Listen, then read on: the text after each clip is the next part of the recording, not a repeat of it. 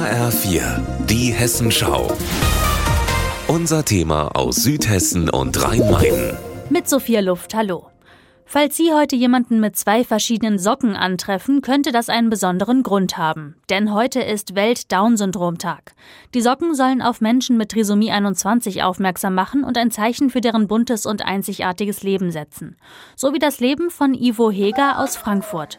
Er besucht die inklusive Krabbelstube der Lebenshilfe Frankfurt, wo er jeden Tag mit anderen Kindern spielt.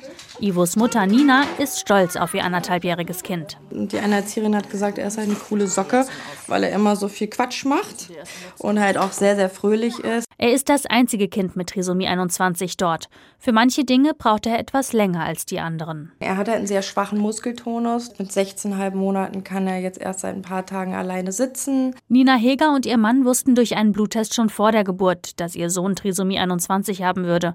Am Anfang hatten sie große Schwierigkeiten mit der Diagnose. Ich hatte in meinem Leben nie Berührungspunkte mit Menschen mit Beeinträchtigung und das heißt, es war für mich was sehr, sehr Fremdes. Nach mehreren Beratungen stand für das Paar aus Frankfurt fest, Ivo zu behalten. Eine Entscheidung, mit der sie in der Minderheit sind. Seit 2012 gibt es in Deutschland den Bluttest auf Trisomie 21. Seit letztem Jahr wird dieser komplett von der Krankenkasse bezahlt. Laut dem Arbeitskreis Down-Syndrom e.V. entscheiden sich rund zwei Drittel der Eltern bei einem positiven Test für eine Abtreibung. Das könnte auch an zu wenig Beratung und Vorurteilen in der Gesellschaft liegen, sagt Ivos Mutter. Daher ist Inklusion extrem wichtig und auch, dass es so integrative Kitas gibt, wo die Kinder von klein auf in Kontakt kommen. Das findet auch Joanna Meyer aus Offenbach. Auch ihre Tochter hat Trisomie 21. Sie ist mittlerweile neun Jahre alt und geht in eine inklusive Privatschule 40 Minuten von Offenbach entfernt.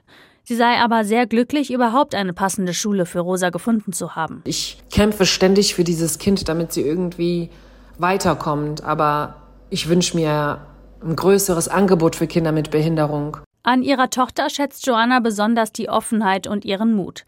Davon hätte auch schon ihre kleine Schwester profitiert, die nicht das Down-Syndrom hat. Also wir sind im Restaurant, wenn die was will, die steht auf und holt sich das einfach, ja. Das würde meine andere niemals machen. Ihren Alltag beschreibt Joanna Meyer als Achterbahnfahrt. Doch ein Leben ohne Rosa könnte sie sich niemals vorstellen. Sophia Luft, Studio Rhein-Main.